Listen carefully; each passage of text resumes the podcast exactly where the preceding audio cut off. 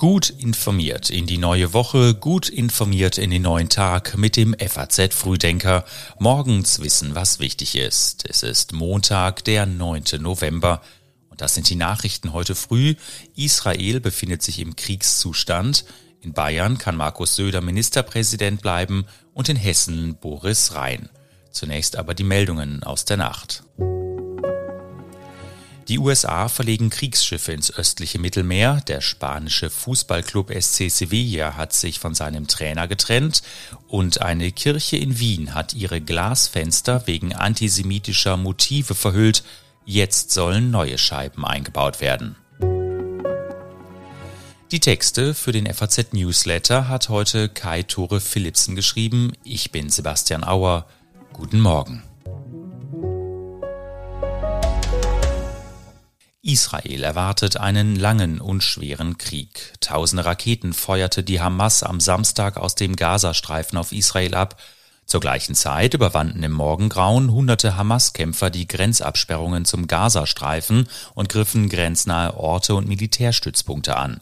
Dabei töteten sie nach israelischen Regierungsangaben über 700 Israelis und verletzten über 2200. Mehr als 100 Menschen wurden entführt und in den Gazastreifen verschleppt. Auch deutsche Staatsbürger sollen unter den Entführten sein. Bundeskanzler Scholz verurteilte die Angriffe. Diese Taten sind barbarisch, sie sind empörend und sie sind durch nichts, auch durch gar nichts zu rechtfertigen. Ich habe mit Israels Premierminister Benjamin Netanyahu telefoniert und ihm versichert, dass Deutschland angesichts dieses furchtbaren Angriffs fest und unverbrüchlich an der Seite Israels steht. Es war die größte Attacke auf Israel seit Jahrzehnten. Die Armee wurde überrascht. Weder die Streitkräfte noch die Geheimdienste hatten offenbar etwas von den Vorbereitungen auf diese konzentrierte Aktion, die Monate gedauert haben müssen, bemerkt. Die Armee hatte zudem große Schwierigkeiten, die Angriffe zu erwidern. Soldaten wurden getötet, Panzer und Militärfahrzeuge von Palästinensern erobert. Die israelischen Streitkräfte flogen gestern schwere Luftangriffe auf Ziele im Gazastreifen. Dabei wurden nach palästinensischen Angaben über 400 Menschen getötet und 2300 verwundet. Israel mobilisierte seine Reservisten und schickte Zehntausende Soldaten in den Süden. Das Land befindet sich offiziell im Kriegszustand deutsche Palästinenserhilfe gestoppt. Das Entwicklungshilfeministerium werde sein Engagement für die palästinensischen Gebiete auf den Prüfstand stellen, sagte Entwicklungshilfeministerin Svenja Schulze von der SPD. Derzeit würden keine Zahlungen vorgenommen. Deutschland ist eines der größten Geberländer. Für dieses und das kommende Jahr hatte es Zusagen über insgesamt 125 Millionen Euro gegeben. In Berlin haben gestern rund 2000 Menschen ihre Solidarität mit Israel bei einer Kundgebung am Brandenburger Tor demonstriert. Zunächst bis einschließlich heute stellt die Lufthansa alle Flüge nach Tel Aviv ein. Das Auswärtige Amt rät derzeit dringend von Reisen nach Israel und in die Palästinensergebiete ab. Ministerpräsident Boris Rhein von der CDU ist der große Gewinner der hessischen Landtagswahl. Und eines ist ganz klar, die Bürgerinnen und Bürger in Hessen haben gewählt und sie haben einen klaren Regierungsauftrag erteilt, und zwar an die CDU Hessen. Die CDU Hessen hat den klaren Regierungsauftrag der Bürgerinnen und Bürger. Für Bundesinnenministerin Nancy Faeser von der SPD war die Wahl ein Debakel. Für uns ist klar, und das will ich auch in aller Deutlichkeit sagen, das Wahlergebnis ist sehr enttäuschend was auch sonst. Ähm, wir haben uns erhofft in diesem Wahlkampf, dass wir eine Landesregierung anführen können. Und deswegen ist es ein sehr enttäuschendes Ergebnis. Der Wahlkampf der CDU in Hessen kannte einen klaren Gegner, die Ampelkoalition in Berlin. Boris Rhein hielt sich nie lange bei hessischen Themen auf, sondern konzentrierte sich lieber auf die Enttäuschung der Bürger über die Bundesregierung. Mitten in der Legislaturperiode hatte er das Amt von seinem beliebten Vorgänger Volker Bouffier geerbt. Nun hat er bewiesen, dass er auch Wahlen gewinnen kann mit über 34 Prozent. Dass die SPD in dieser Gemengelage eine Ministerin der Ampelkoalition in den hessischen Wahlkampf geschickt hat, war ein nicht zu überbietender Fehler. Die Partei glaubte nach Jahren in der Opposition keine Alternative zu haben. Doch Faeser holt nur rund 15 Prozent der Stimmen. Das sind knapp fünf Prozentpunkte weniger als bei der letzten Landtagswahl in Hessen. Ein historisch schlechtes Ergebnis. Faeser steht als Bundesinnenministerin angesichts der Migrationsdebatte oft im Zentrum der Kritik an der Ampel. Die AfD wurde mit rund 18 Prozent zweitstärkste Kraft in Hessen noch vor der SPD und den Grünen. Alles deutet nun auf eine Verlängerung für die schwarz-grüne Koalition hin. Dass die CDU mit dem Wahlverlierer SPD koaliert, ist unwahrscheinlich und die FDP schafft wohl so gerade den Sprung über die 5-Prozent-Hürde. Auch Bayern hat gewählt. Dort bleibt Markus Söder von der CSU wenig überraschend weiter Ministerpräsident. Bayern hat Stabilität gewählt und die CSU hat diese Wahl klar gewonnen. Ich habe eine stabile Regierung versprochen, die werde ich auch einhalten. Wir wollen die bürgerliche Koalition fortsetzen.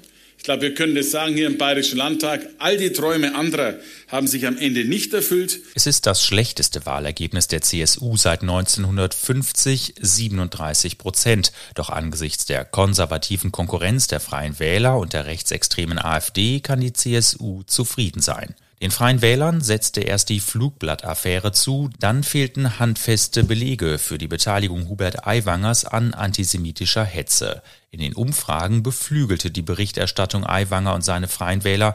Am Wahltag fiel das Ergebnis dann aber doch eher ernüchternd aus, knapp 16 Prozent. Aber es sind Zugewinne und sie werden wohl ein weiteres Ministerium in der Koalition mit der CSU fordern, kündigte Aiwanger an. Die Grünen bekamen 14 Prozent und boten sich abermals als möglicher Partner an. Söders Absage folgte sogleich. Die SPD verliert in Bayern weiter an Bedeutung, nur 8 Prozent, und die FDP verpasst die 5-Prozent-Hürde deutlich. Die AfD kann auch in Bayern hinzugewinnen, am Ende bekommt sie fast 15 Prozent. SPD, Grüne und FDP sind die Wahlverlierer in Hessen und Bayern und das sind keine guten Aussichten für die Ampel in Berlin. In Bayern spielt die SPD also auch weiterhin keine Rolle, sie hat ihr einstelliges Ergebnis noch einmal verschlechtert. Doch die abermalige Niederlage mit einem historisch schlechten Ergebnis in Hessen schmerzte wohl noch mehr und hat Auswirkungen bis nach Berlin. Bundesinnenministerin Faeser kehrt heute mehr als angeschlagen aus Wiesbaden zurück. Frau Faeser wurde abgestraft, sagte CDU-Generalsekretär Carsten Linnemann, sie habe Glaubwürdigkeit verspielt. Von den drei Koalitionspartnern in Berlin kamen die Grünen noch glimpflich davon. In Hessen dürften sie trotz deutlicher Verluste Teil der Landesregierung bleiben. In Bayern fliegt die FDP deutlich aus dem Landtag und in Hessen zitterten die Liberalen.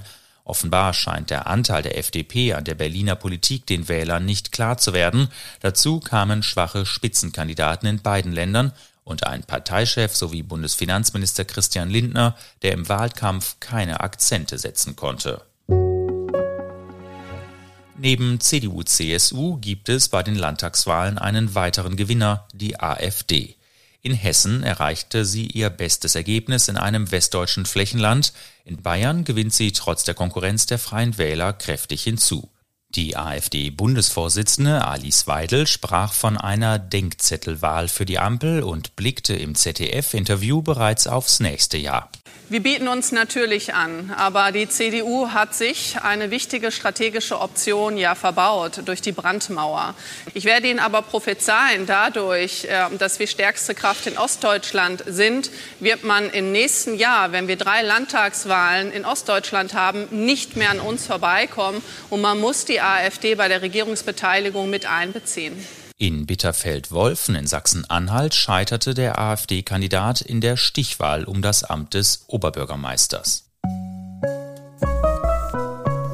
Und auch das wird heute und im Rest der Woche wichtig. In Stockholm wird heute der Nobelpreisträger für Wirtschaftswissenschaften verkündet. In Hamburg treffen sich die Regierungen Deutschlands und Frankreichs zum deutsch-französischen Ministerrat. Seit Olaf Scholz Bundeskanzler ist, hatte es immer wieder Spannungen zwischen beiden Ländern gegeben. Die zweitägige Kabinettsklausur soll die Beziehungen festigen. Am Samstag trifft die deutsche Fußballnationalmannschaft zu ihrem ersten Länderspiel unter der Führung des neuen Bundestrainers Julian Nagelsmann an. Gegen die USA soll ein Neuanfang gelingen. Drei Tage später spielt Deutschland dann in Philadelphia gegen Mexiko. Und am Sonntag wählen die Polen ein neues Parlament. Die nationalkonservative Regierungspartei PiS will ihre Mehrheit verteidigen. Gleichzeitig soll ein Referendum zum EU-Asylkompromiss abgehalten werden. Die polnische PiS-Regierung widersetzt sich den EU-Plänen, die vorsehen, dass alle Länder in Zukunft verpflichtend Flüchtlinge aufnehmen müssen. Ich wünsche Ihnen jetzt einen guten Start in die neue Woche. Den nächsten FAZ Frühdenker hören Sie wieder wie gewohnt morgen früh ab 6.